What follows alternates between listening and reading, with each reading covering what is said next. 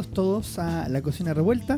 Este es nuestro undécimo episodio. Estamos, como siempre, en un departamento en la ciudad de Santiago, con la vista a la ciudad y acompañados esta vez por nuestro equipo completo. Quiero saludar en primer lugar a Pablo Valenzuela. Hola, ¿qué tal a todos? A Beatriz Pavés. Hola, hola. Y a eh, Sebastián Saavedra. Hola, ¿qué tal?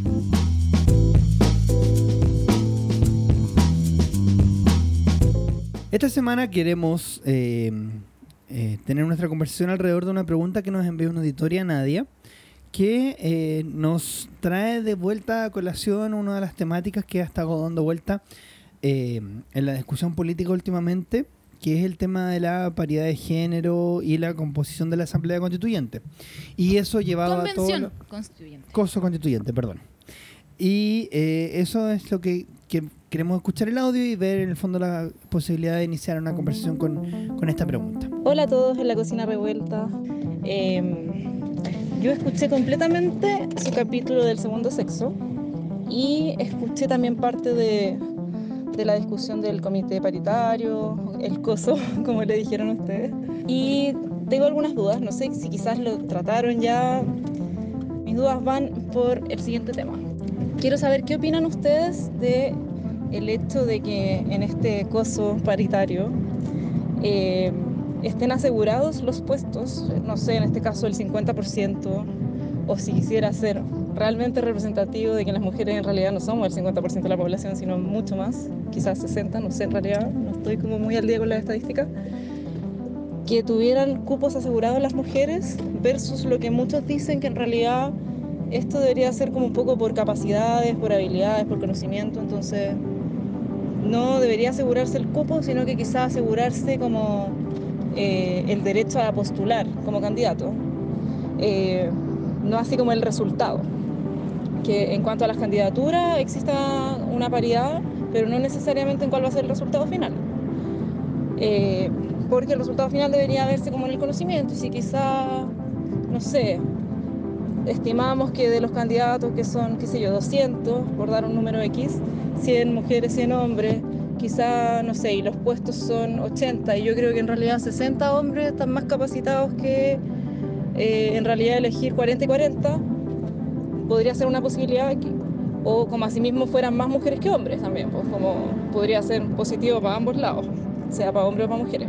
¿Qué opinan de eso? Porque hay muchas personas que hoy en día, como, está todo el tema eh, de la de las cuotas de género, no solamente ahora a nivel del coso constituyente, sino que también a nivel de las empresas, que sé de los directorios, que se aseguran ciertos cupos a mujeres y muchas veces se ven cuestionadas como que en realidad se les dio el cupo como para cumplir con esto, pero no porque realmente estén capacitadas.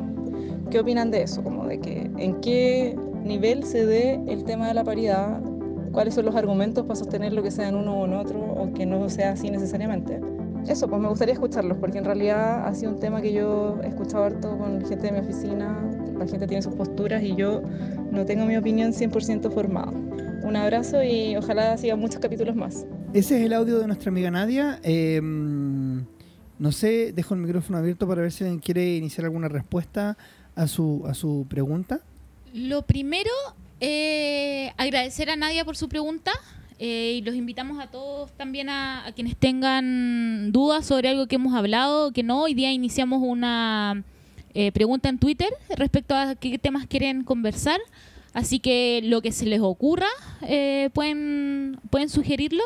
Lo primero... Perdón, quiero, quiero relevar ese punto. O sea, de verdad queremos ampliarlos a otros, queremos ampliarlos a otros temas. Entonces, si hay una encuesta en Instagram, vamos a tener una encuesta en Twitter, de verdad acérquense a nosotros porque eso nos permite a nosotros poder eh, compartir con ustedes algunas de las cosas que sabemos y conversar sobre cosas que quizá le interesen más quizá que la mera contingencia. Lo segundo es eh, sugerirle un, no solo a nadie, sino a todos quienes estén interesados en el tema, un artículo que escribieron eh, algunas cientistas políticas de la red de politólogas en CIPER, eh, que se llama Todo sobre el mecanismo paritario que puede transformarnos en ejemplo mundial de inclusión de las mujeres. Un paper que, em, además de hacer una revisión histórica respecto a, eh, las luchas políticas del feminismo a través del tiempo, eh, da, em, razones de por qué es importante una, una constitución o una convención constituyente paritaria y algunas herramientas que pueden ayudar a, eh, a subsanar algunas dudas como escaños reservados, como, eh, por la importancia de tener una, una, mm, una convención eh, paritaria. Eh, eso como primero, los invito a, leer ese, ese paper que está muy bueno. Em, y aclara varias dudas de- respecto a lo que a lo que Nadia no- nos preguntaba. Y en particular respecto a lo de Nadia, lo primero que quiero decir es eh, efectivamente las mujeres somos el 51% de la población en Chile. Eh, y evidentemente eh, una convención paritaria no solo em, no solo es mejor porque está comprobado que, la, que la- las instituciones que están em, que tienen más mujeres en su en, en- la construcción de las políticas públicas, en la construcción de, lo- de los espacios de decisión, eh, permiten eh, mejores y más leyes eh, en ayudas a las mujeres, ¿se entiende? Cuando hay más mujeres incluidas, la visión de las mujeres se ve, se ve reflejada en, en- la toma de decisiones. Y también porque tener una convención constituyente paritaria eh, permite real representación en ese, en ese espacio. Eh, lo primero, yo apoyo totalmente eh, la idea de, de- de hacerlo paritario, ya está. ¿Fue votado en el Senado ya? Eh, no. ¿No? Eh, lo apoyo absolutamente, yo creo que es lo que hay que hacer, es, es el camino hacia, hacia la búsqueda de la igualdad eh, en, en este, en este momento y en este contexto en particular. Y probablemente el tema en el Senado se está retrasando porque, eh, precisamente por la pregunta que nos hacen, eh, está esta disyuntiva en el fondo. Si queremos como mecanismos que aseguren la paridad en, el voto, en la, o por las oportunidades de alcanzar el- los cargos, o bien hay como escaños ya reservados que el 50% tienen que ser escaños para mujeres y el 50% de escaños para hombres. deben ser escaños reservados porque, a ver, en, en la participación de, de- de la mujer en la política representa varias barreras que los hombres no repre- que para los hombres no representa y eso tiene que ver con una construcción cultural del rol de la mujer en la sociedad. Eh, y el, Estado debe hacerse cargo de eh, tener mecanismos eh, necesarios y suficientes para poder superar esas barreras.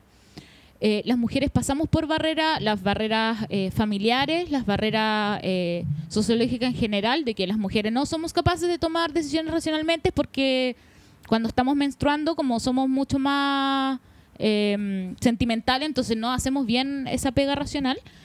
Y, eh, y barreras económicas, por ejemplo, que, que- el Estado debe permitir, debe generar mecanismos que nos permitan a las mujeres eh, superar esas barreras que son barreras que los hombres no tienen eh, que no tienen al momento de, llegar.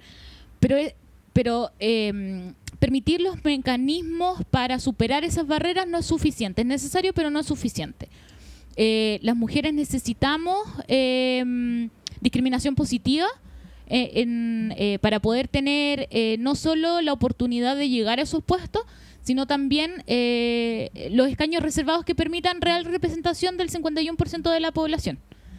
Eh, no es algo como no es algo desde la guata, está comprobado que en los países donde donde se hace discriminación positiva, donde se ocupan mecanismos de eh, de reserva de escaños para mujeres, las mujeres tienen más participación en política eh, y creo firmemente que más mujeres es mejor política también. Y ahí el- eh, nosotros mismos tenemos la experiencia de las últimas elecciones con cuotas y que eh, Perdón, el ¿puedes mecanismo explicar un poco el mecanismo de las cuotas, por favor? Que la, la regulación que tenemos hasta ahora para elecciones normales es que las listas tienen que estar conformadas al menos por el 40% de uno de los dos sexos. Entonces tiene que haber un 40% de hombres o 40% de mujeres como mínimo. Eh, ciertamente eso, eso es lo que dice la ley, pero ciertamente eso se usó para que haya 40% de mujeres en las listas. ¿Cuál fue el problema? Que se empezaron a meter muchas, en las listas se, se- se inscribieron muchas mujeres solo como de relleno para cumplir la cuota de tener el 40%, pero dado el sistema electoral que tenemos, eran personas eh, que no tenían ninguna opción de obtener un escaño. Entonces se pusieron al final de las listas o eran personas, mujeres muy poco conocidas, eh, que no tenían ninguna opción de ganar, porque no hubo, no hubo mandato de posición que se llama, que es que se constituya la lista y que, por ejemplo, la encabece una mujer. Que esa también es alguna de las propuestas que se han hecho hasta ahora. Que eh, la lista la encabece una mujer o los dos primeros candidatos de la lista sean mujeres. Porque a ver, en, en términos de comportamiento electoral hay un montón como de variables que se estudian y uno, una de ellas es como la forma del voto. Es decir, y las personas tienden a votar cuando son votos por lista, el, el votante tiende a elegir, cuando si no conoce a los candidatos, tiende a elegir a los que están más arriba en la lista. Eh, entonces una de las propuestas es que, claro, la, lista sea encabezada por mujeres. Otra alternativa es que se intercalen hombres y mujeres en esa lista. Eh, y todas esas medidas de alguna forma eh, tenderían de algún modo a eh, facilitar que las mujeres o el grupo minoritario que se quiera, digamos, favorecer, ya sea que, hagamos este mismo ejercicio para pueblo originario o para otro grupo de la sociedad, eh, obtenga más escaños. Eh, pero eh, en términos reales, las cuotas aseguran ciertos niveles de oportunidad, pero no, no aseguran la paridad en el fondo. Podría ocurrir, pero podría ocurrir circunstancialmente, pero no la aseguran. Y, eso es re importante porque el, artículo que citaba la BEA eh, dice en el título algo así como ejemplo mundial, y porque efectivamente si se lograra hacer esto, esto no se ha hecho en ninguna otra parte, no, no, nadie se ha puesto la idea que los organismos políticos tienen que ser paritarios. Siempre hay como... Suecia, por ejemplo, tiene una- un resultado más o menos paritario en su, en su eh, cámara, eh, cámara baja. Eh, no sé si Suecia tiene cámara alta, pero la Cámara de, Diputados sueca, que es la Cámara Política, eh, tiene algo así como 47% de mujeres. Eh, y eso se logra no, por escaño reservado, pero sí se logra por una práctica muy larga de los partidos políticos que tiene como más de 30 años. Pero en el caso de Chile no llevamos nada con cuotas, entonces difícilmente se va a poder seguir haciendo efectivo. Y lo de Suecia tiene que ver no por no porque los suecos sean buenas personas, sino porque se hicieron eh, se hicieron políticas de discriminación positiva hacia la mujer. Pues es una historia, una tradición larga Claro. de que permite eh, cuotas de mujeres En y lo- que permite como En la lista, claro. Y eso es lo no es por arte de magia. O- Ese, o sea, como quería recalcar eso, como no es arte de magia de que los países se vuelvan paritarios o que se vuelvan más eh, igualitarios, sino que tiene que ver con, con la construcción de leyes que permitan el acceso de las mujeres. Exactamente, y eso, eso es re interesante porque los, los países o las democracias, porque hay ejemplos de otros lados que no son precisamente democráticos, pero en las democracias que, que tienden a la paridad o que se aproximan mucho a ella, lo que efectivamente ocurre es que no solamente hay medidas de discriminación positiva en términos políticos, sino que hay políticas estatales que buscan tender a la paridad en otros espacios o, a la participación de la mujer en otros espacios de la sociedad. En Suecia, por ejemplo, se ha dado este mismo ejercicio para los directorios de empresa, que también es una cosa que en Chile, o sea, los directorios de las empresas y que están en, el- las principales empresas que están en el índice IPSA, creo que ninguna tiene mujeres en, la, en los directorios. Entonces, bueno, en Suecia se hace un ejercicio para que también en los directorios tienda a haber representación femenina y para que en general desde el Estado se toman, se toman medidas para desmantelar desigualdades estructurales. Yo quiero plantear algo que es lo que preguntaba Nadia. Eh, pero primero comentar un poco del, del caso como de estos países escandinavos que estaba viendo, estaba haciendo como una revisión y todos estos países, nuevamente nosotros estamos un poco atrasados en todo este término porque en los países escandinavos en los 80, como que los movimientos feministas y sobre todo ya como post... eh, o sea, en clímax de caída de la Unión Soviética y todo este tipo de cosas, eh, hubo una fuerte relevancia de los movimientos feministas en esos países. Pues entonces, no simplemente se logró esta cuestión como de, de paridad o tendencia a la paridad política o de discriminación positiva, sino que además se lograron eh, elementos como, no sé, el postnatal eh, para la mujer de, no sé, mucho tiempo, se logró un, un, un postnatal también y los permisos parentales que fueron muy como equitativos entre hombres y mujeres, como para tratar de desconstruir estas normas de género. Lo- lo- así pasó en Dinamarca, así pasó en Suecia, así pasó en Noruega, así pasó en Islandia. Y es porque justamente tienen una historia de movimientos feministas que han constantemente tensionado el sistema político como para tratar de generar como resultados materiales en, en estas estructuras políticas. Y respecto a la meritocracia, que era parte de la pregunta, pu- como eh, que es básicamente decir por qué hay escaño reservado y no generar que las personas que están capacitadas sean las personas que lleguen finalmente a eso. Yo creo que ahí la respuesta va un poco en, en este sentido de que eh, históricamente la política en Chile ha sido política para hombres. Los hombres han generado las políticas, los hombres han sido los políticos, los hombres han sido los presidentes de partidos, los hombres han sido quienes seleccionan las listas. Entonces, obviamente, además de haber una, una, eh, un- una carga histórica respecto al posicionamiento político de las mujeres, eh, hay, hay, una, hay una configuración política que evita que mujeres que son, que obviamente hay mujeres capacitadas para hacer política, infinitas mujeres capacitadas para hacer política, pero por estructura y configuraciones de los partidos políticos, muchas veces las cúpulas de poder tienden a ser cúpulas de hombres. Eh, ahora, gracias a en realidad el movimiento feminista, en parte muchas de las presidentas de partidos, sobre todo en el Frente Amplio, son mujeres. RD, Común, el Partido Humanista tiene presidenta mujer. eh, El Partido Humanista ya, ya se fue, pues ya lo, lo abandonó. Sí, cierto, ex Frente Amplio.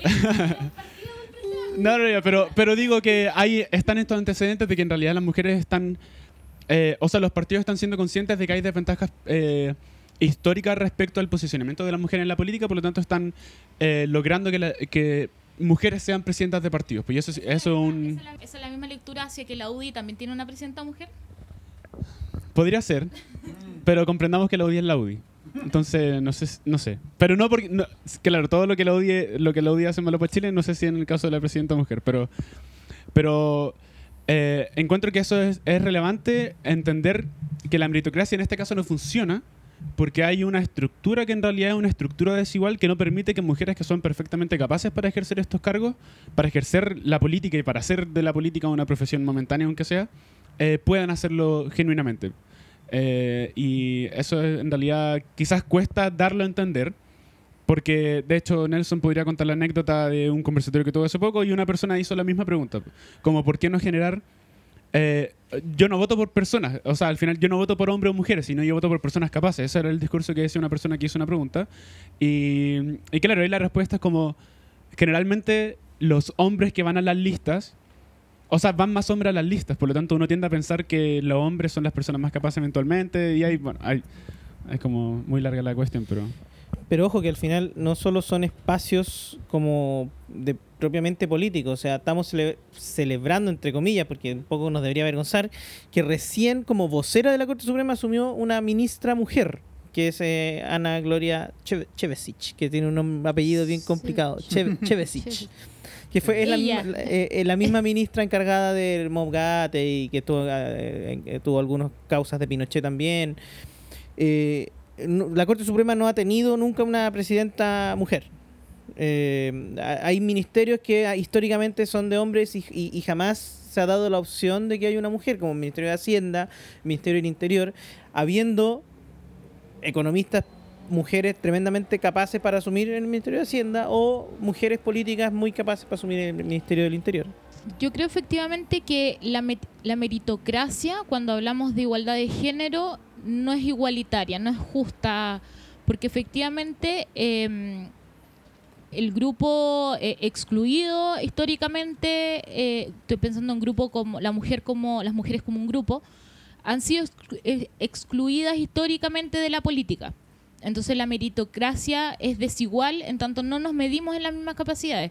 Para las mujeres quienes militamos en partidos políticos, eh, partidos políticos de verdad, ¿cierto? Eh, tradicionales, eh, es tremendamente difícil llegar al mismo puesto que, un, que un compañero, que un militante par. Eh, eh, pasamos por muchas otras, más allá, o sea, además de las barreras eh, históricas de las mujeres en particular, las barreras políticas. Y hay un montón de ejemplos. Las reuniones siempre se hacen en horarios que las mujeres no pueden, siempre se hacen en, en los típicos cafés que uno está de pie y te atiende una chiquilla con falda corta. Eh, nunca se piensa en, en- en las mujeres, eh, nunca se piensa en las mujeres en este tipo de, y- y en este tipo de reuniones y lo digo solo como, como un, un ejemplo mínimo de lo mucho que, que se discrimina a la mujer en el hacer política, en el, en el hacer de diario. Eh, y efectivamente demostrar mérito para una mujer es el doble de difícil que para un hombre eh, y muchas se quedan en el camino porque no vale la pena, porque sabes que luchar contra, contra este patriarca que toma las decisiones es tremendamente difícil. Entonces la, meri- la meritocracia no es justa para las mujeres en este en el Chile de hoy día. No, no es posible, no, no es justo. Y, o sea, Perdón. si tenemos solo una cosita, si, un caso de alguien que no me cae particularmente bien, pero Margaret Thatcher, para ser respetada en el Partido Conservador en su momento, tuvo que ir a una guerra. O sea, tuvo que demostrar eso así como que era capaz de llevar el país a la guerra de las Malvinas. Y recién después de ese episodio, Margaret Thatcher logra ser respetada en el Partido Conservador. O sea, la- el, umbral que ella tuvo que pasar para ser respetada como, como lideresa del partido y como primera ministra fue mu- altísimo. Solo una anécdota eh, respecto a lo de Margaret Thatcher. Salió, aún así, salió una portada de una revista, creo, eh, hablando sobre las piernas eh, de Margaret Thatcher, eh, como el uso, como la ropa, la falda y como las buenas piernas de la política inglesa. Algo así era la portada y salía eh, Margaret como con una falda y era es tremenda mujer más allá como de, de las diferencias políticas que uno pueda tener con ella eh, es tremenda lideresa pero aún así eh, era más importante su- sus piernas o el uso que hacía de ellas en, comparación con, mm, con lo buena lideresa que era que era en ese momento hay, hay varias cosas. Yo voy a agarrar el guante de lo que comentaba el, el Seba, que en una oportunidad nos tocó estar en un, en un seminario, en, una, en un conversatorio, y una persona preguntó respecto de. eh, comentó más bien, afirmó con harta energía, en verdad, que eh, lo importante eran las personas, no el género. Y que, eh, las, y que las mujeres y los hombres teníamos en el fondo las mismas capacidades y que eso tenía que, en el fondo, y que él votaba por la persona. Y comentábamos que efectivamente es el problema, que la que las mujeres y hombres tienen las mismas capacidades, pero el problema es que efectivamente la cancha está desnivelada para las mujeres. Exactamente por eso hay que poner ventajas para las mujeres, porque las mujeres en este minuto están jugando en desventaja. Y ese es el gran problema. La lógica de la desventaja en la cual se enfrentan las mujeres y a la cual, una desventaja a la cual las mujeres están muy acostumbradas. Y ese es el gran problema.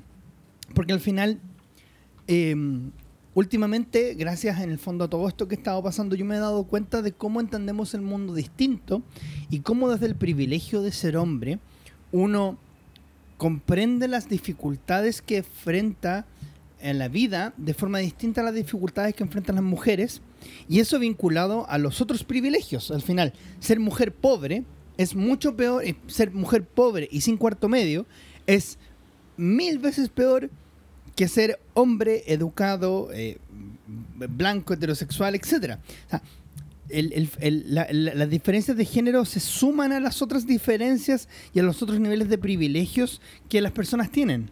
Es ser mujer pobre y sin cuarto medio es peor incluso que ser hombre pobre sin cuarto medio Es que es el asunto, al final, el nivel de las desigualdades y de los privilegios, uno tiene que ir sumándolas y poniéndolas, eh, y en cualquier, en las mismas situaciones las mujeres están peor que los hombres. Y eso se ve en todos los niveles, en los niveles profesionales, porque el audio de Nadia comentaba como lo que ocurre en la, en la oficina. Y efectivamente, en las oficinas, en el mundo laboral, las mujeres tienen que demostrar mucho más y tienen que superar muchos más prejuicios de los que tenemos que superar los hombres. Y al final, las mujeres en el mundo empresarial específicamente o en el mundo profesional se enfrentan a un tejado de vidrio, a un límite que no se dice, que no se explicita, pero que las mujeres en general no pueden cruzar.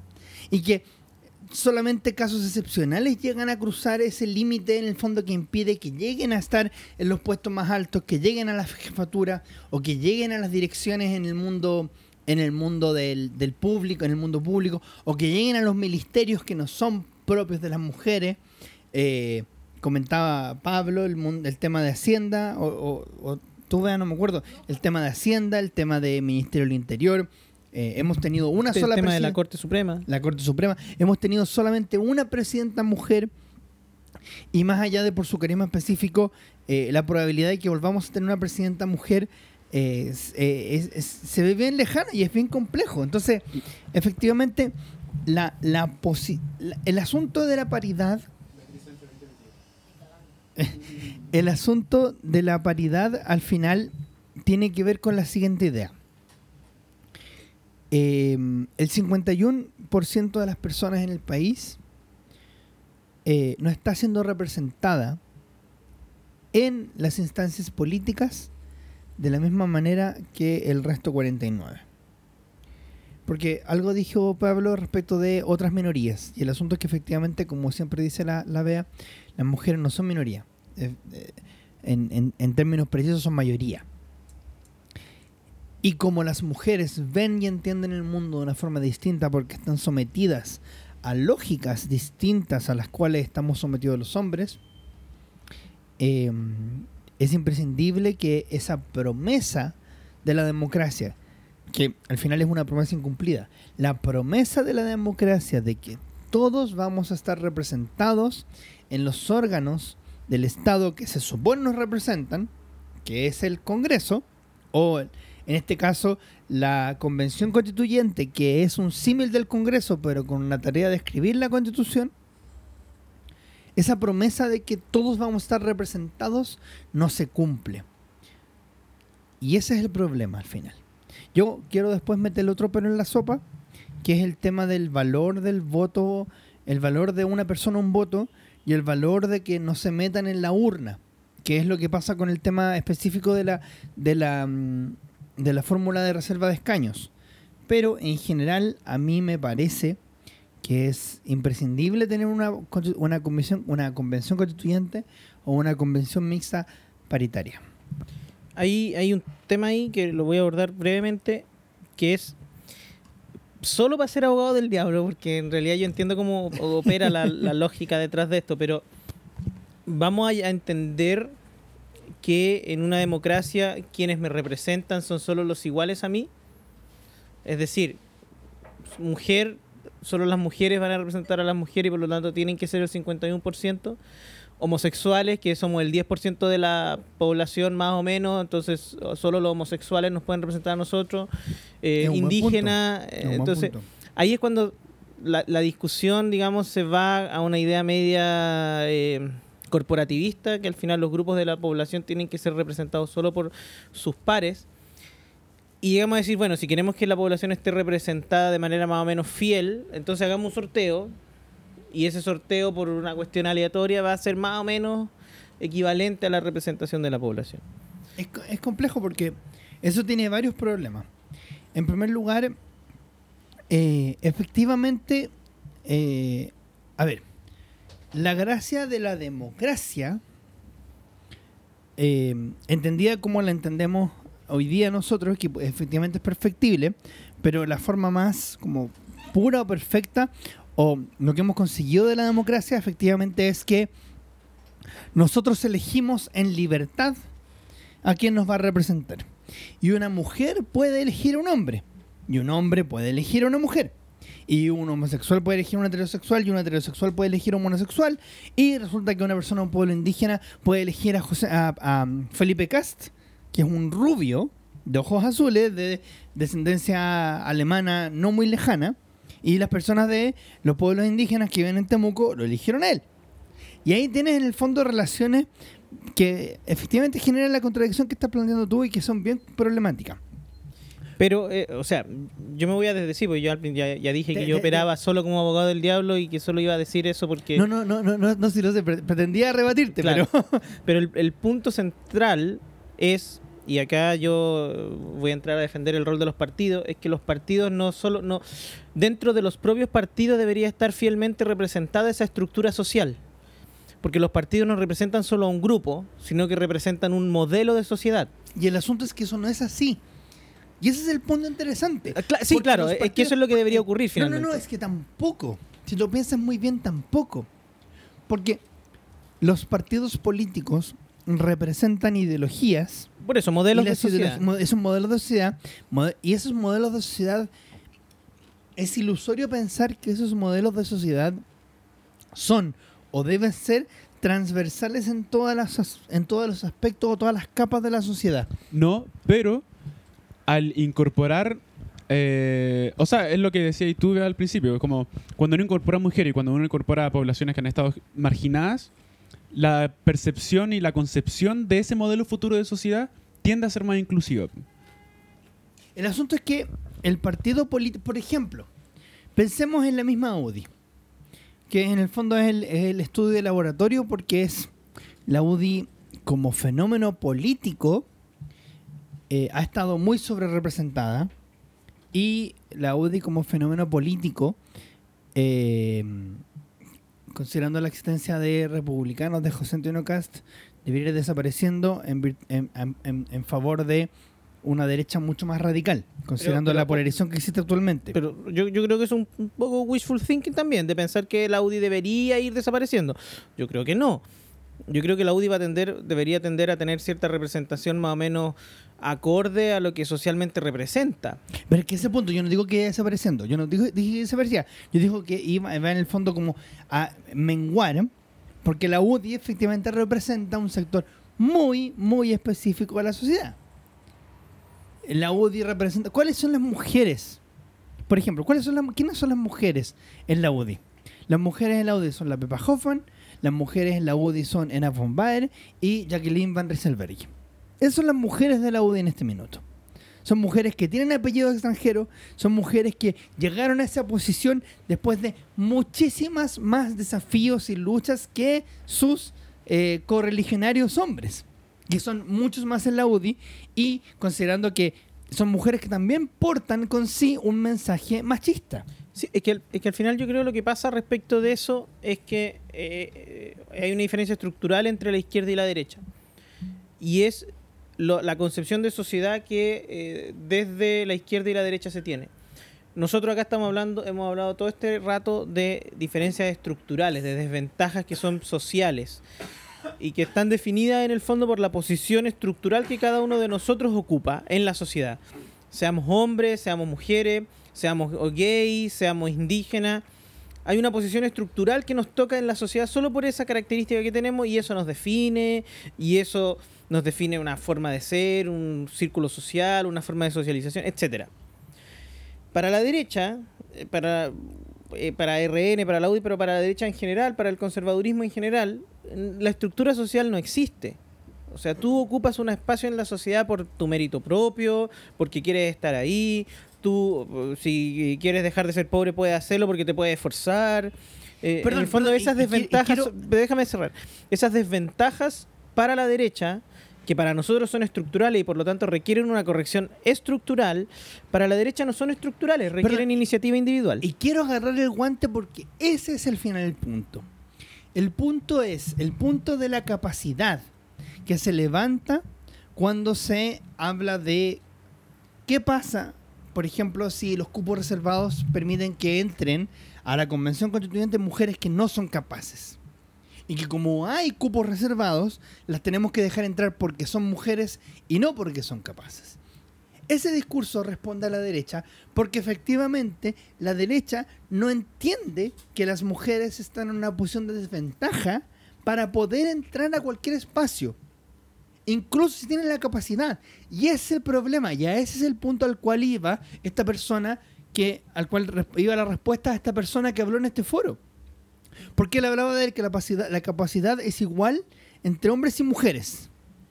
Y el problema es que efectivamente, aunque la capacidad es igual, el sistema no permite que las mujeres que tienen la misma capacidad, mujeres con la misma capacidad que ciertos hombres, logren los mismos espacios a los cuales llegan esos hombres.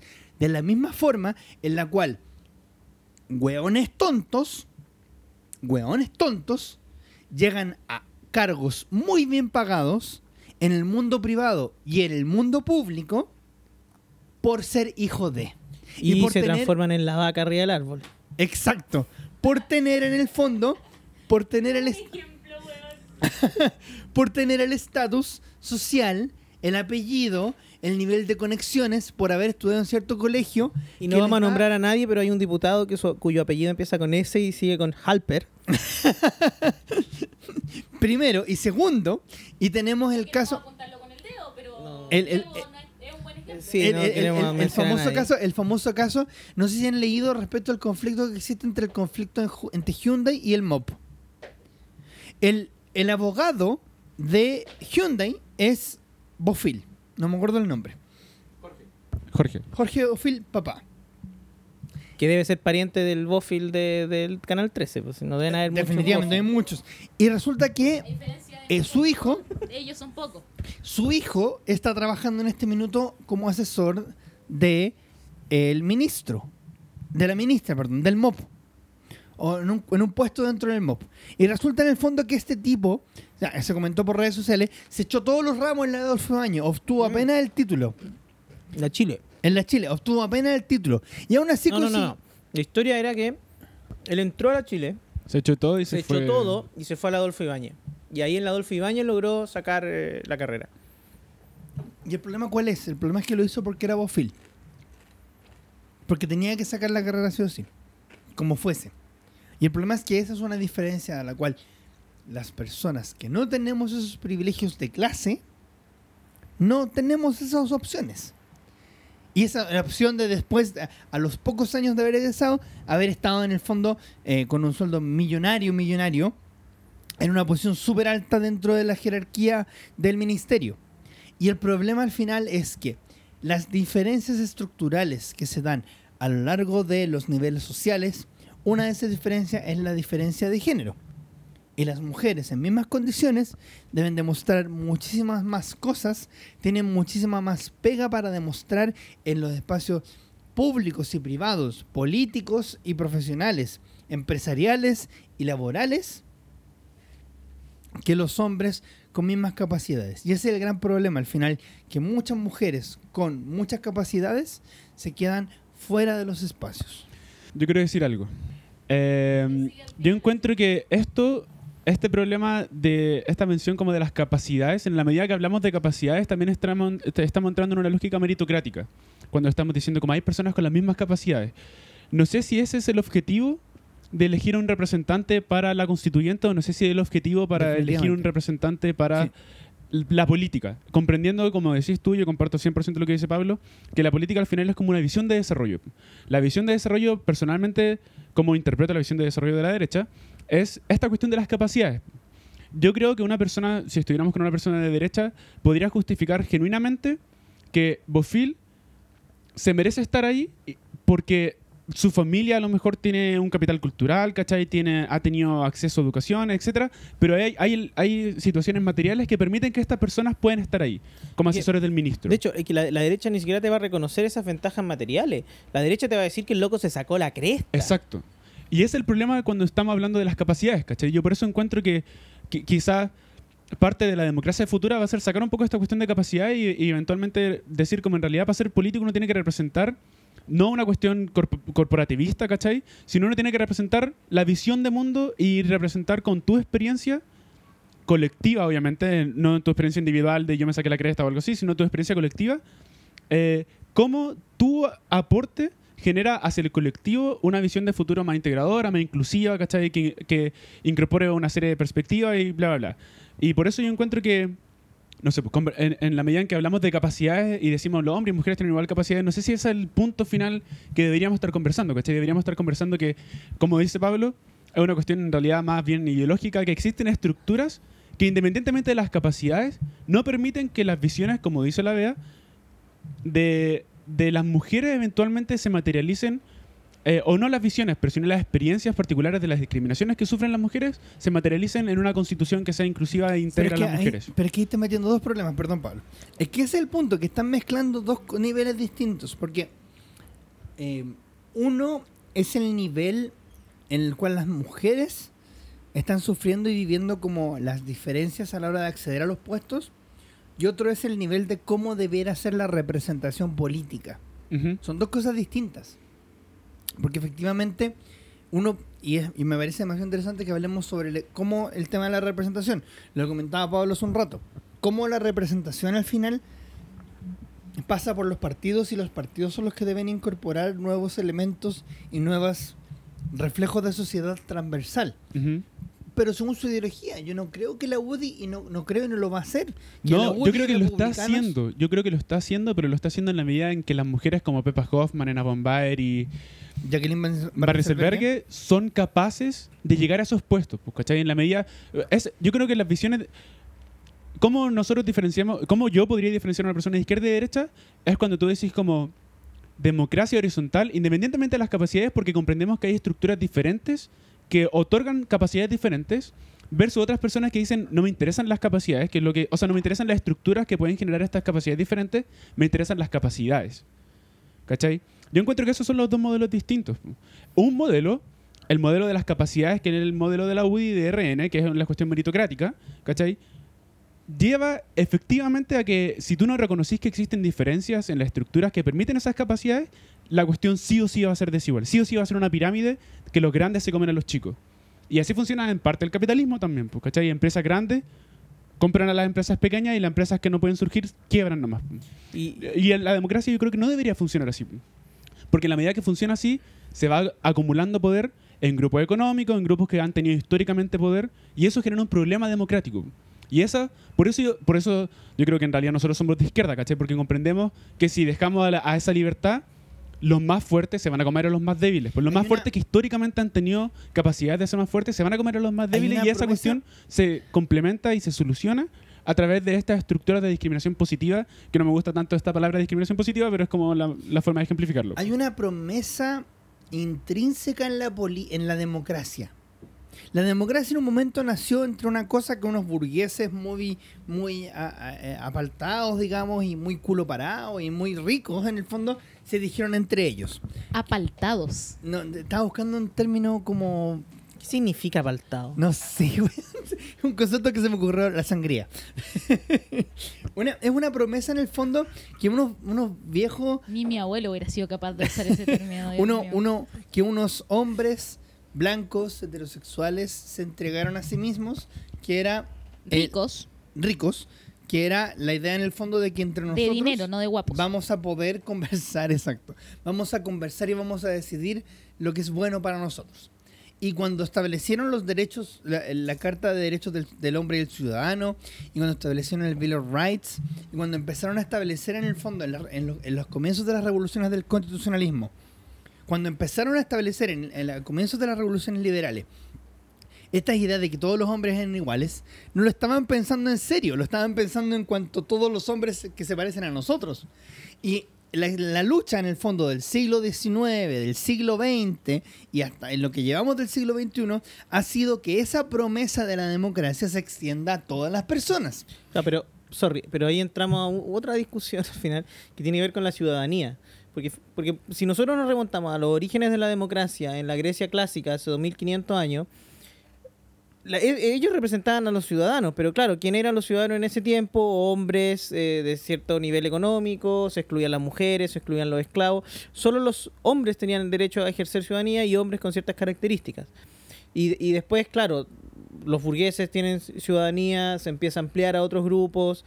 Y esa es la lucha permanente de la democracia. Cómo eh, otros grupos marginados del proceso político pueden también ejercer ciudadanía. Por ejemplo, una discusión que se ha dado pa to- que se da todas las elecciones, pero que no hay solución aún, es cómo las personas privadas de libertad pueden ejercer su, su- su ciudadanía Exacto. votando, porque no hay, no hay posibilidad de implementar locales de votación dentro de las cárceles y no es eh, ni teóricamente aceptable desde la teoría de la democracia, ni legalmente aceptable que esas personas tengan privado su derecho a votar, porque solo están privadas de libertad. Y ese es el...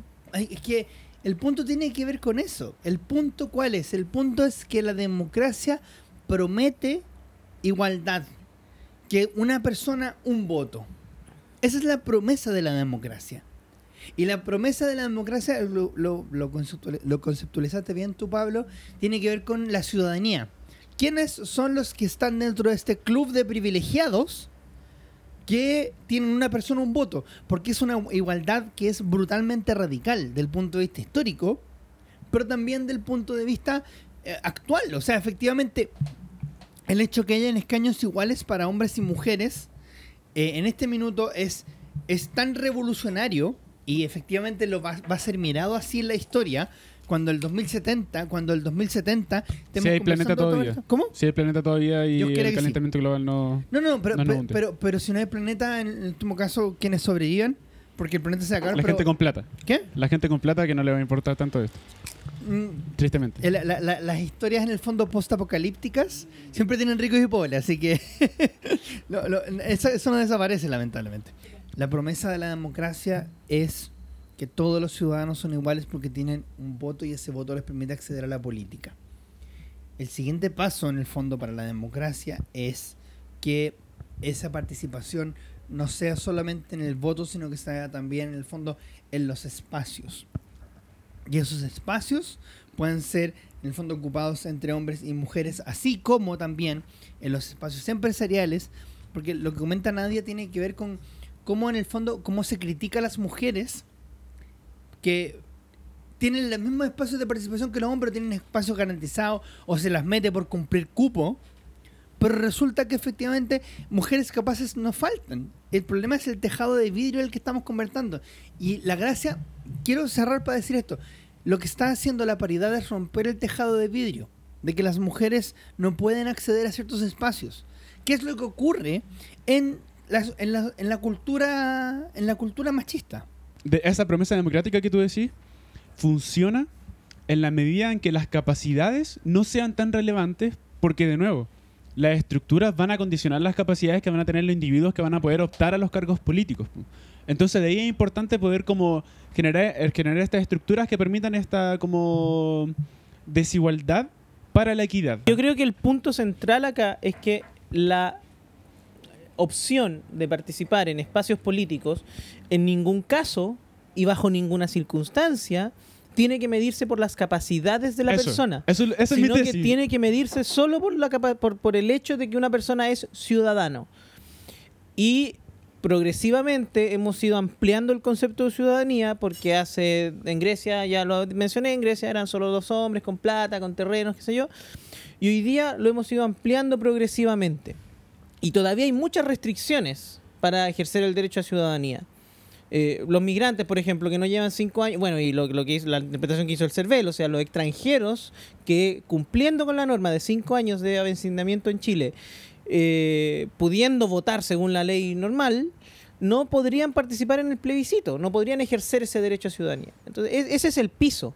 Para ser ciudadano no hay que poner ningún otro requisito. No hay, no, no hay ni que saber leer, ni tener ingresos, ni, ni nada.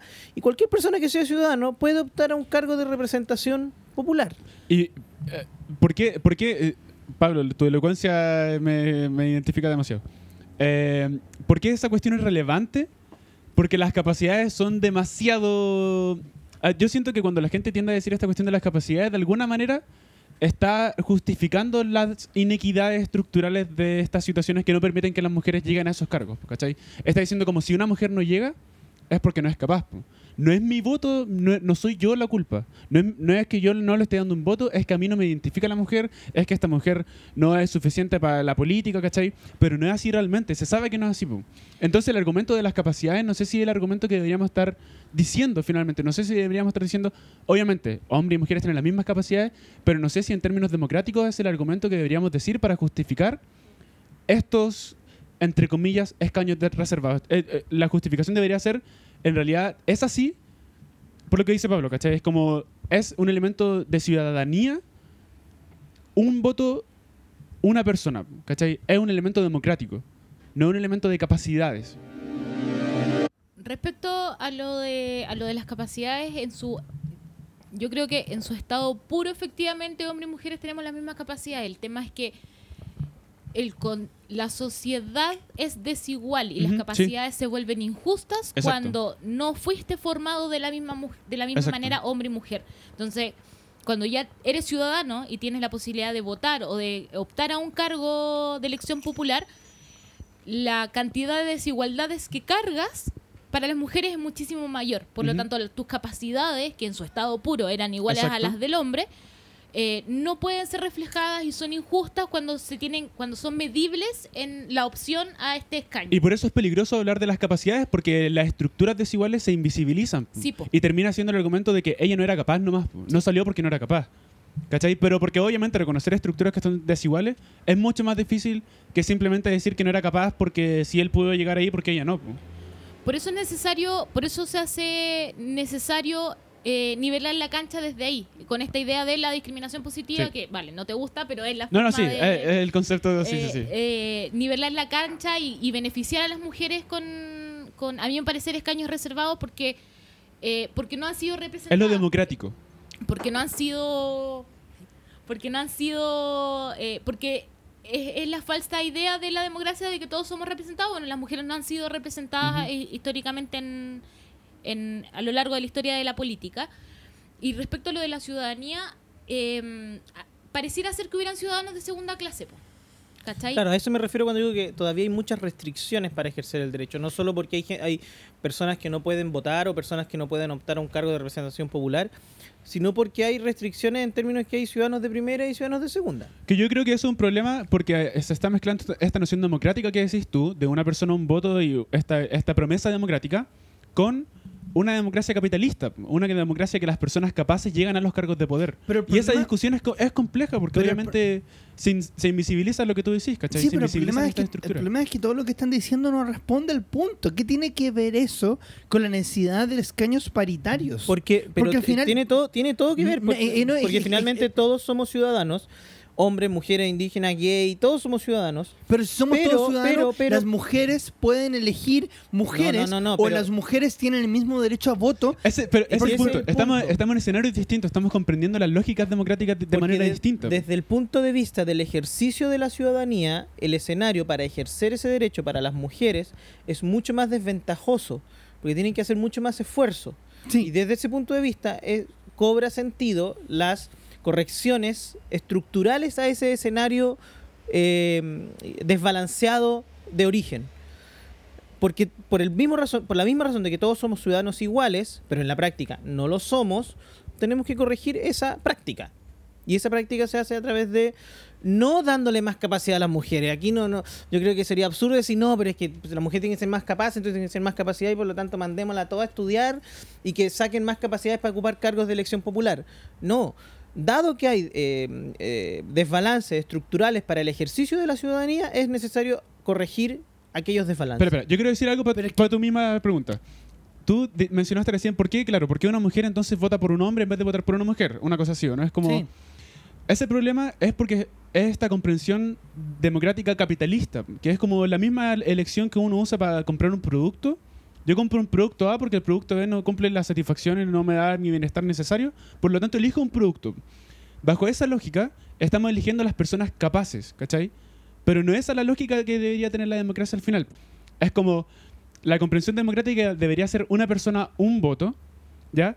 Pero en la medida en que estamos diciendo como si en realidad yo puedo votar por un hombre y voto por una mujer, eh, se aleja de esa percepción democrática y se empieza a alejar, se empieza a acercar a esta cuestión. Yo voy a elegir a la persona, yo voy a elegir a la persona como capaz. Yo voy a elegir al producto capaz, al producto que me dé bienestar. Y bajo esa lógica capitalista, de nuevo, los grandes se comen a los chicos.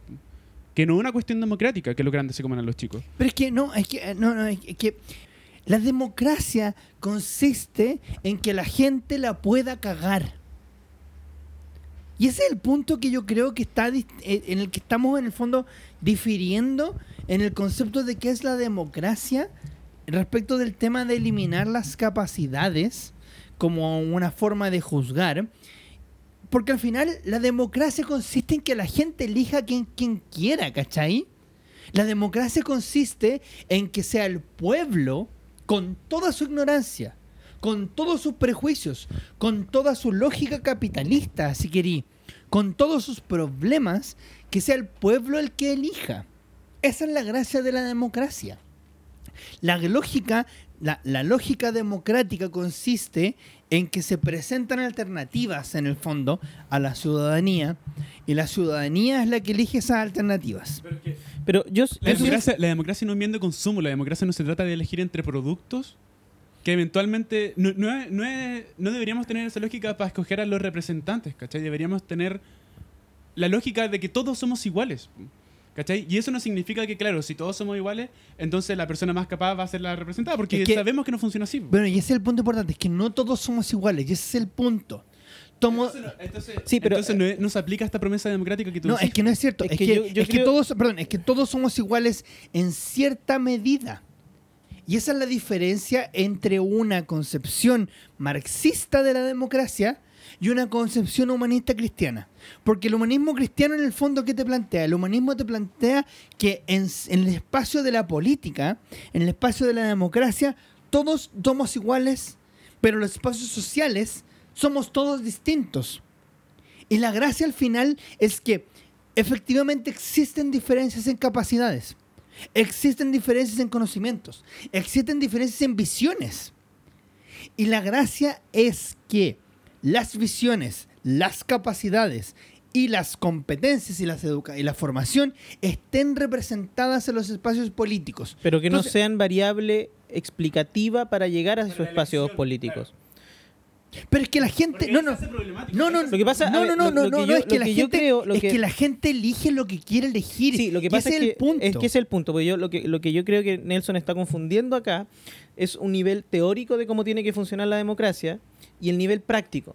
Y de alguna manera en tu argumento te mueve entre los dos niveles. O sea, de- de- de- de- desde el nivel teórico, efectivamente, la en la democracia, el, políticamente todos somos iguales, todos tenemos que acceder al mismo voto, el momento del el, el voto tiene para todos el mismo peso, pero en ni- nivel práctico, que es cuando nosotros empezamos a analizar precisamente los desbalances de los cuales estamos hablando, no todos somos iguales. Es ahí donde en el espacio político esa igualdad no se cumple. ¿Y por qué no se cumple? Porque hay desigualdades estructurales para atrás. Y lamentablemente esas desigualdades estructurales que están reflejadas en capacidad, en competencia, que en, definitiva generan desventajas para las mujeres, pero también para otros sectores de la sociedad, se están traspasando al espacio político. Y no deberían traspasarse al espacio político, porque es en el espacio político y democrático precisamente donde esas desventajas deberían valer cero. deberían valer cero. No deberían ser variable explicativa para nada. Entonces, es ahí donde tenemos que hacer el viaje, o, o- mejor dicho, intentar transformar nuestra democracia imperfecta, porque ta- también cuando tú hablas me hace sentido que eh, tienes una visión de la democracia que en la práctica funciona muy la raja, porque en la práctica sabemos que no es así. En la teoría la, la- la democracia es la mejor forma que hemos encontrado para gobernarnos sin matarnos entre nosotros. Pero en la práctica la democracia tiene un montón de imperfecciones. La- lo importante es hacernos conscientes de esas imperfecciones y aplicar los mecanismos necesarios para corregirlo. Y en este momento, la desigualdad de género es una desigualdad que se ha transmitido al espacio político y que se ha perpetuado por décadas en el espacio político. Y tenemos la oportunidad, una oportunidad que probablemente no la vamos a tener nunca más en nuestras vidas, para corregir de un paraguaso esa desigualdad. ¿Cómo haciendo paritaria la, El, el- el eh, asunto, la asamblea, sí, el- coso constituyente? El asunto, Pablo, es que estoy de acuerdo con tu punto. Pero el problema es.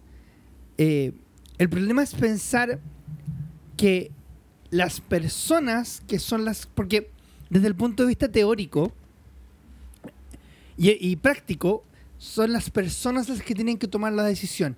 Y ese es el punto. Que las personas con sus imperfecciones, con sus prejuicios. Y ese es el problema, ¿cachai? Es que ese, eh, es que ese no es un problema. No es, de nuevo, no es un problema. No, no, ese es el problema de lo que están planteando ustedes. No, no, no, no, no. Pero por, eso las estructuras, pero por eso las estructuras políticas se adaptan a esos, a esos, a esas falencias en volada que son falencias individuales, ¿cachai? Porque además el cuerpo electoral, o, o la- o las personas, las- los ciudadanos y ciudadanas encargados de elegir a representantes, también están de alguna forma socializados en esta estructura desigual y por, lo tanto sus decisiones las van a tomar sobre esa base. Por supuesto. Las personas con su voto se equivocan. Tenemos a Sebastián Piñera presidente. Cuando estructuralmente la política se ha configurado desigual en, eh, en desmedro de las mujeres, la educación cívica que eso transmite a la ciudadanía también es desigual. Las, la idea de que las, las mujeres no necesariamente votan por mujeres porque tienen sumamente impregnado esa- eh, el machismo, porque además los hombres gastan más dinero en campañas. En la última elección a las mujeres se les devolvió menos plata, las mujeres ganaron la mitad de la plata que gastaron los hombres, porque además los partidos políticos ponen al- les dan más apoyo a los hombres en las elecciones. eh, y eso, y eso se ve reflejado en, en menos propaganda, en que salen menos, en que salen menos, en, en un montón de, de cosas súper prácticas. Estoy pensando en los partidos porque esta es la primera elección que vamos a tener como con independientes, eh, como formalmente, claro, como en lista. Eh, culturalmente no estamos en el momento en el, en el que decir eh, que el voto va a ser igualitario, que el voto va, va a subsanar esta desigualdad estructural. Por lo tanto, necesitamos mecanismos del Estado que permita eh, equiparar la cancha, que Pero- permita Sí, pero si yo estoy de acuerdo con eso, si yo no he dejado de- O sea, yo partí con la conversación planteando que estaba de acuerdo con la necesidad de la paridad. El Mi problema- la- el, el concepto de ventajas o eh, capacidades. Mi problema cuál es? Mi problema es que la lógica tiene que ver con algo desde el punto de vista electoral, creo yo, de cómo transmitimos el mensaje primero. Y segundo, tiene que ver también con una idea de qué estamos entendiendo por capacidad. Primero, primero el tema, el qué estamos entendiendo por capacidad.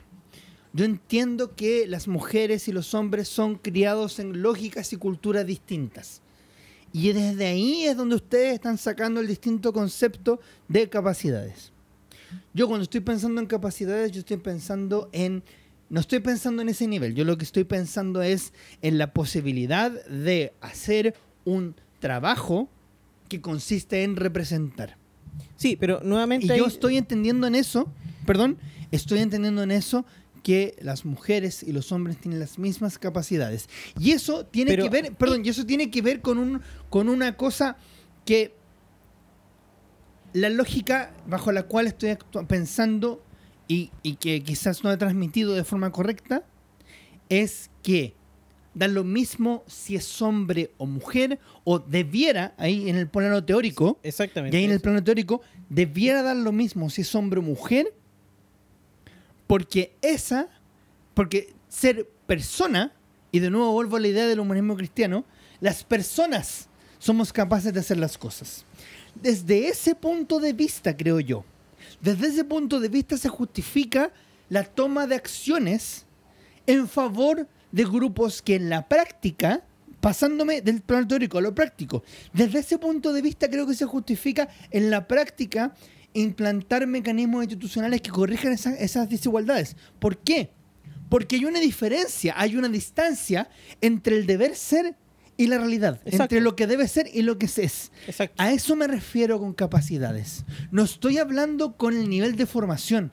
No estoy hablando con a cuántos talleres asistió Es que el- o cuántas oportunidades. eh, eh, a lo que me refiero es, en el fondo, es en la capacidad como persona de poder realizar las cosas. Es que el, Porque es el que problema- punto no perdón. es ese, el punto no es ese, porque finalmente eh, estamos de acuerdo. Todos tenemos de nacimiento las mismas capacidades para enfrentarnos a los mismos problemas. Pero eso no deja de estar siempre en el plano teórico.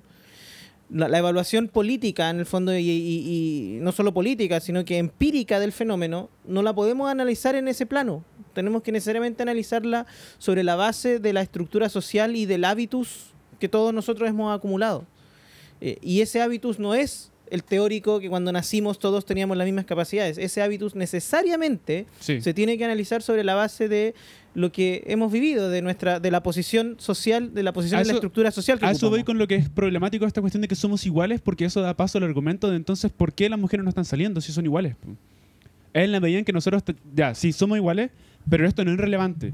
Lo relevante es comprender que hay estructuras distintas. Lo, relevante es la diferencia. Vamos, Porque si nos centramos en que somos iguales, entonces que las mujeres no estén saliendo es culpa de las mujeres. Y una no, y no frase- es así. Hay una frase muy potente de Gabriela Mistral que dice, la humanidad es algo que todavía hace falta humanizar. Y yo creo que eso sintetiza un poco la idea que estoy queriendo transmitir aquí. La humanidad, lo que se supone que todos nosotros tenemos y cuya dignidad debe ser respetada porque somos humanos y hemos sido siempre humanos, es, al- es, un, pro- es tanto una realidad como un proceso. Es tanto un es como un deber ser.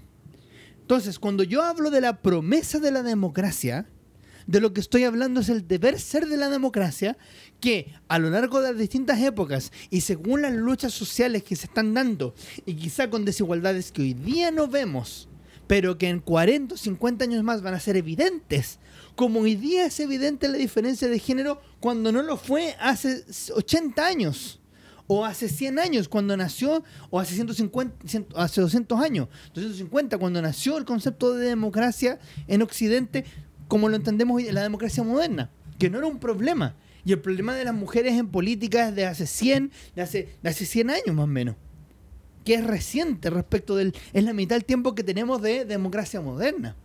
Entonces, la humanidad es algo que todavía hay que humanizar. La democracia es algo que todavía hay que democratizar. Entonces, Pero el, ese- único, el único- perdón, el único criterio con el cual uno puede tomar y juzgar, el único criterio, uno, uno para poder juzgar necesita tener la realidad y un parámetro. El único parámetro con el cual uno puede mirar la democracia el día de hoy es con el parámetro de cómo debiera ser la democracia. Y por eso de nuevo hablo de la promesa de la democracia, porque la promesa de la democracia es una igualdad donde cada, todas las personas valemos lo mismo Pero ese y eso en la realidad no es así. Ese diagnóstico de decir que la democracia todavía es algo que hay que democratizar parte no solo desde la visión teórica, que está bien tener la, la visión normativa, sino que además parte del diagnóstico que el- la democracia que hoy día nosotros tenemos, por alguna razón, es imperfecta. Sí, por supuesto. Y, ese, y esa razón, ese diagnóstico, no necesariamente tiene que derivar de una, de una cuestión teórica o normativa de cómo creemos que debería ser, sino de la constatación que hay desigualdades que la democracia está perpetuando. Lo y que que no debería perpetuar. Sí, lo que pasa, Porque, Pablo, es sorry, que- es que- hay, un, hay un autor que es Robert Dahl, que él habla de la poliarquía. Porque él lo que hace es decir, mira, tenemos democracia y el sistema político y qué sé yo, pero jamás vamos a lograr que la democracia llegue a esta promesa que dices tú. Entonces él, él constata características empíricas que la democracia debería tener. Que todos tengan la misma opción de ser elegidos, que el ganador sea respetado. Y él le llama a esta cuestión poliarquía. Vivimos en una poliarquía, no vivimos en una democracia. Y él no lo hace desde, una, desde un punto de vista normativo y nosotros también nos podríamos medir sobre esa vara, que a mi juicio me parece súper insuficiente, pero es una vara empírica al menos. De decir, bueno, la, democracia ideal es la poliarquía de Dahl y por lo tanto tenemos tal, un checklist, eh, porque en su libro es básicamente eso. De decir qué características tiene, que tener una poliarquía ideal. ¿La tenemos? Sí, no. Otro parámetro, claro, puede ser una, cuestión más normativa, podemos fijarnos a un país, de decir, mira, nosotros que somos la democracia sueca o como la democracia islandesa. Hay varios parámetros para diagnosticar finalmente que la democracia todavía es un proceso en construcción. No solo el teórico, que yo estoy de acuerdo que también hay que tenerlo a la vista. Es que, pero es que mi punto al final es que no es que también hay que tenerlo a la vista, es que es el parámetro. Porque al final, el, de nuevo, a ver, porque otra cosa que. y, a ver, el punto es que estamos de acuerdo, solamente que lo estamos diciendo de forma, eh, eh, eh, de forma efusiva. Yo creo que estamos totalmente de acuerdo con que hay un deber ser. Es que la única forma en la cual uno puede juzgar algo que es, es con lo que debería ser. Sí. Es No, la única. no, yo no creo que esa, esa sea la única forma. Yo creo que hay una diferencia sustancial en la manera en cómo entendemos el proceso finalmente. Yo creo que la diferencia se aplica. eh, no sé si va tanto a, a responder lo que tú decís, pero la diferencia se aplica a que si nosotros nos quedamos con ese deber ser, que siento que la persona que te preguntó a ti esta cuestión de eh, yo voto por personas capaces, él está pensando en ese deber ser, en que hombres y mujeres son iguales. Y mucha gente piensa como este señor que piensa que hombres y mujeres son iguales y que por lo tanto si las mujeres no salen, las mujeres son menos capaces que los hombres. Y ahí está el problema. Perdón, y aquí va la respuesta. La respuesta que yo di era exactamente porque somos igualmente capaces Sí, y el sistema, exacto. aun- a pesar de la capacidad, Exacto. el sistema no reconoce esa igualdad de Ujú. capacidad. El sistema Es necesario tener estas estructuras. El sistema establece Sí. establece diferencias aún a pesar de la misma capacidad, porque al final Pero espera, espera. Y por eso, a eso, a- a eso iba. Como que comunicacionalmente debería importar más no, re- no relevar que somos iguales porque eventualmente ya se sabe que somos iguales y el problema está en no cachar que hay estructuras que son naturalmente desiguales para hombres y mujeres y por lo tanto tienen resultados distintos en elecciones, por ejemplo. ¿Cachai? Que es una cuestión comunicacional al final. Pues. Si nosotros decimos como sí, en realidad el deber ser es que son hombres y mujeres son iguales, la gente ya lo sabe. Y la gente así está pensando que si las mujeres no salen es porque las mujeres no son capaces. Deberíamos centrarnos en que las estructuras son desiguales y que por lo tanto deberíamos generar estas nuevas estructuras para fomentar esta cuestión. po. O sea, yo creo que la gente cacha que los hombres y mujeres son iguales, pero de nuevo, la misma cuestión. Comunicacionalmente nos deberíamos centrar en las estructuras más que en esta cuestión de que somos iguales, ¿cachai?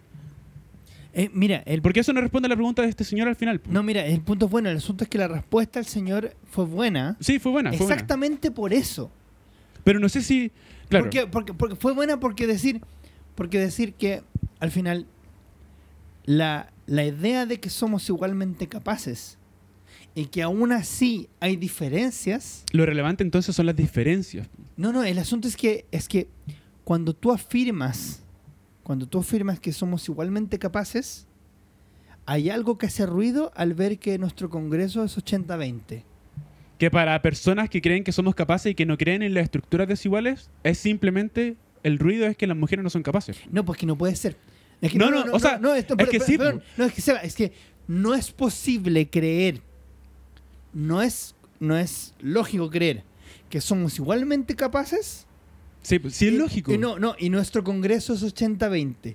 Sí es lógico, Sí, es súper lógico. Es que Es que Nelson no- nuevamente está, es que, es que nuevamente están confundiendo No, el no, no. plano teórico con el plano práctico. Pero espera, mira, Es absolutamente lógico que en origen, siendo perfectamente iguales, el- la estructura social a la que ingresamos, cuando cumplimos un segundo de vida, ingresamos a una estructura social, es perfectamente lógico que entrando a esa estructura social, perdamos esa igualdad.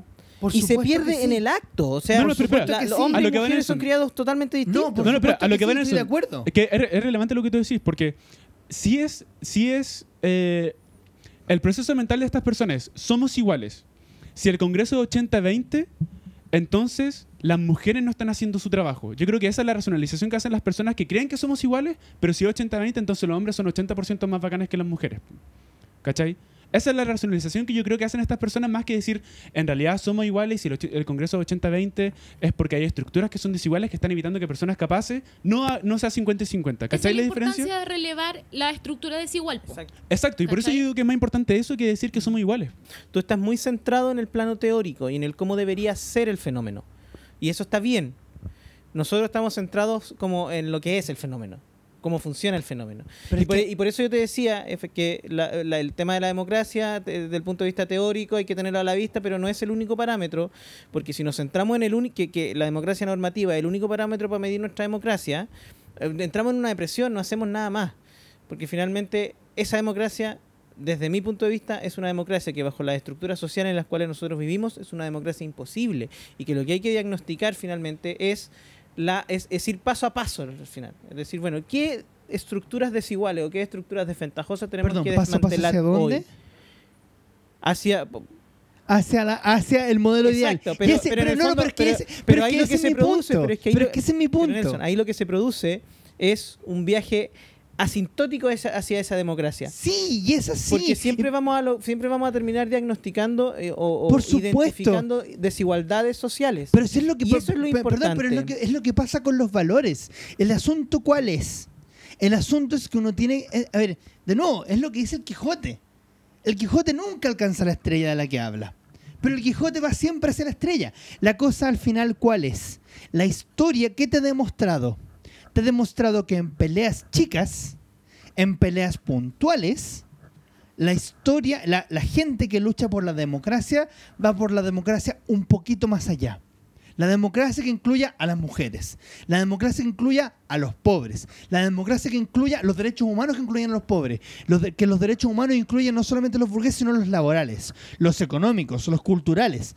Un poquito más allá. Claro, y ese, perdón, y un poquito más allá, y ese un poquito más allá siempre va hacia la idea de democracia. Si al final la gracia de la democracia y los derechos humanos es que es una idea incumplible o inalcanzable porque es un concepto ideal, pero hacia el cual siempre se puede avanzar un poquito más. Sí, pero por Entonces, eso, ¿qué por eso es, Perdón. un, es un parámetro que tenemos que tener a la vista, pero cuando reflexionamos respecto de cómo resolver nuestras propias desigualdades, tenemos que reflexionar respecto de lo que somos hoy, de las estructuras que tenemos y que impiden ese viaje, en eso yo estoy de acuerdo. Pero eh, no podemos perdernos en la democracia normativa. Tenemos que ser conscientes de la democracia imperfecta en la que vivimos. Yo no creo estar perdido en la democracia normativa, solo que eh, me da la impresión que es más fácil justificar medidas tan brutales, tan potentes como la paridad en la democracia normativa. Porque al final, cuando tú haces eso, lo que estás haciendo es decir, esto que estamos proponiendo, la paridad, es parte de la democracia ideal. ¿Cachai? Y eso es mucho más fácil de compartir y socializar con las personas que creen o que aspiran a esa democracia ideal, ¿cachai? Porque yo estoy totalmente de acuerdo que hay que relevar los sistemas injustos, los sistemas de desigualdad. Sí, yo estoy de acuerdo con todo lo que están diciendo, con todo. ¿Tú creí entonces que eh, Hoffman, que la UDI, que su noción de democracia no es esa ideal? No, yo creo que ellos tienen, un- yo creo que la UDI tiene una, una, una idea de democracia distinta. Eso es lo que nos que no, es, diferencia. que no es que hombres y mujeres tienen las mismas capacidades, porque ellos han dicho eso. Pepa Hoffman en la argumentación del postnatal, en la argumentación de las elecciones, dice hombres y mujeres tenemos las mismas capacidades. ¿Cuál es la diferencia entonces entre tu perspectiva democrática y la de ellos? Porque los resultados son distintos, ¿cachai? Yo sé que tú, tu concepción material de simplemente apoyar esta cuestión, no sé si Pepa Hoffman creo que al final terminó votando que sí, pero a regañadientes con la cuestión de, lo- de los escaños, Sí. ¿cachai? Sé que tú no. Entonces, ¿por qué eso es distinto al final? Yo estoy seguro que Yo creo que es por la focalización de las estructuras diferentes, independientemente de este deber ser, ¿cachai? Tú te focalizas en que hay estructuras diferentes, por lo tanto es necesario esa cuestión. Exacto. Ella dice en realidad las estructuras diferentes no son relevantes porque somos iguales.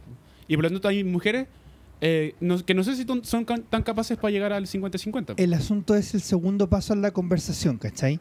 Porque el primer paso, la, o sea, de nuevo, pensando en la respuesta que, que le dimos a este viejo, estábamos en el fondo de acuerdo con que las mujeres tienen la misma capacidad que los hombres. El asunto es que eh, reconocer lo que dices tú, reconocer las diferencias, reconocer las disparidades, obliga a tener estos mecanismos distintos. La diferencia está en el segundo paso de reconocer estos sistemas desiguales. ¿Qué es lo que no hace la Pepa Hoffman y no hace en general la UDI? Reconocer estas... Si al final la teoría y la práctica se encuentran al final en el análisis. Porque el- la teoría, el mero estudio de la teoría es inoficioso. Al final saca entelequias maravillosas, utópicas, que no son impracticables en ningún lado. Y el análisis mero de la realidad, el mero análisis de la realidad te lleva a la imposibilidad de caminar hacia ningún lado porque no tienes parámetro, en el fondo, para salir de... Es el sapo no con el agua, no con los ojos asomados por sobre el agua, sino debajo del agua. No va a poder salir del agua. Entonces, levantar los ojos arriba del agua, en el fondo, y ver en el fondo que el agua no lo es todo, implica tener un criterio, un hacia dónde. Y ese hacia dónde solamente se puede parametrar. O sea, el, agua, en el fondo, la realidad se puede parametrar solamente desde el hacia dónde. Encuentro que al revés. Estar con los ojos bajo el agua es creer en el deber ser, que lo cree la UDI y lo creemos todos. Sacar los ojos fuera del agua es decir, hay estructuras desiguales. Por lo tanto, lo importante es sacar los ojos fuera del agua. Todos creemos que somos iguales hombres y mujeres, ¿cachai? No creo que el caballero... No sé si el caballero se fue con la sensación de que, oye, en realidad hay estructuras desiguales. Yo creo que él se fue con la sensación de decir como, puta, en realidad puede ser que sí, puede ser que no, ¿cachai? Pero to- somos iguales. Él se, yo sé que él se fue con que somos iguales. No sé, que, no sé si él se fue con que hay estructuras desiguales que generan que da lo mismo, eh, sea relevante esa weá de que somos iguales, porque al final estas estructuras desiguales generan resultados diferenciados para hombres y mujeres. Yo- es que eh, yo siento que acá eh, la Bea, eh, Seba y yo nos hemos posicionado desde una teoría crítica súper profunda en el fondo. Mirar, son, son muy marxistas ustedes, yo creo. eh, mirar la Andan muy sociedad marxistas hoy día. desde una manera, desde un punto de vista súper crítico. Mirar la realidad desde un punto de vista súper crítico y hacer ese diagnóstico a partir de esa realidad que nosotros constatamos que existe. Eh, Nelson se ha situado desde una visión normativa que no está equivocada, porque al final parte al revés nomás. Nosotros partimos de que finalmente la sociedad en la que vivimos es una mierda y hay que corregirla porque es una mierda. Nelson no, parte de una visión optimista al final, creo yo, de decir, bueno, la sociedad la tenemos que corregir y tenemos un- una, una estrella. De, si nombró al Quijote, a Dalí, del idealismo utópico, nosotros somos más Sancho y decimos que en realidad nuestra realidad es bastante eh, estructura- eh, estructuralmente desigual, que tiene cues- cuestiones que hay que corregir y que más allá del ideal normativo al que queremos ir, eh, esas estructuras desiguales perviven por razones prácticas y razones materiales, estructurales.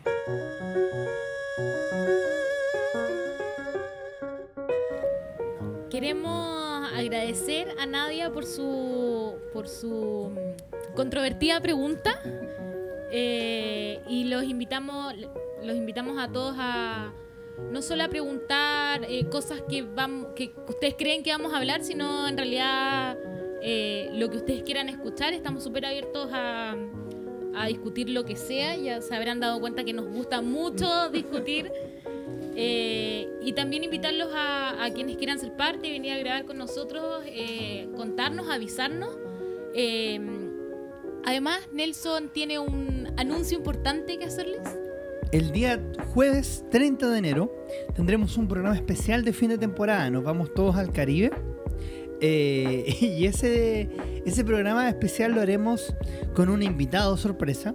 que estamos cocinando, como nos gusta hacer a nosotros, y tendremos eh, ese programa será en vivo, en vivo y en directo para todos nuestros auditores, así que guárdenlo en sus calendarios. El día jueves 30 de enero tendremos un invitado especial, les confirmaremos, confirmaremos la hora, pero tenemos live, en vivo y en directo para todos ustedes, con cámara, con streaming, con toda la laraca necesaria para que todos ustedes puedan estar en contacto directo, directo con nosotros. Ese es el anuncio que queremos hacerle y tenemos un segundo anuncio respecto de cómo queremos ampliar nuestro rubro, lo que conversamos semana a semana. Y para eso Beatriz nos contará con más detalle. Eh, acabamos de lanzar hace poquitas horas un, eh, una pregunta por Instagram. Recuerden seguirnos en, en nuestras redes sociales. La vamos a lanzar mañana a través de Twitter. Eh, para que propongan temas. Ya nos han propuesto hablar sobre cine, sexualidad, sobre medio ambiente. Eh, propónganos temas, avísenos si quieren venir invitados y lo que se les ocurra podemos eh, de lo que se les ocurra podemos discutir. Eh, después de este en vivo que les contaba Nelson, nos vamos a tomar unas pequeñas vacaciones de nosotros mismos, así que eh, estamos preparando todo para la segunda temporada de La Cocina Revuelta. Y los dejamos invitadísimos entonces a seguirnos en nuestras redes sociales, eh, que en Twitter es Cocina Podcast Cocina Podcast. y en Instagram es La Cocina Revuelta. Ahí nos pueden, nos pueden encontrar y seguir. Y además de nuestro, Próximamente tendremos Facebook también para los más retro. Ampliamos nuestro rubro también. A, ampliamos nuestro rubro a Facebook. También síganos en ese espacio, todavía no definimos. Y eventualmente vamos a tener Snapchat y TikTok. TikTok, weón, por favor. Vamos a hacer videos bailando. Eh, así que nada, síganos en nuestras redes sociales, agradecemos a Nadia, los invitamos a todos a, a hacernos sus preguntas y a compartir sus inquietudes y reflexiones con nosotros. Muchas gracias Pablo. Gracias a todos por la discusión. Nos sacamos un poquito la cresta, pero somos todos amigos. Con amor. Sebastián, Muchas gracias, estuvo buena la, la discusión. Nelson, Muchísimas gracias a todos. Naya, dejaste la pura cagada, ¿está bien? Nos vemos el próximo jueves en un capítulo más de La Cocina Revuelta. Chao.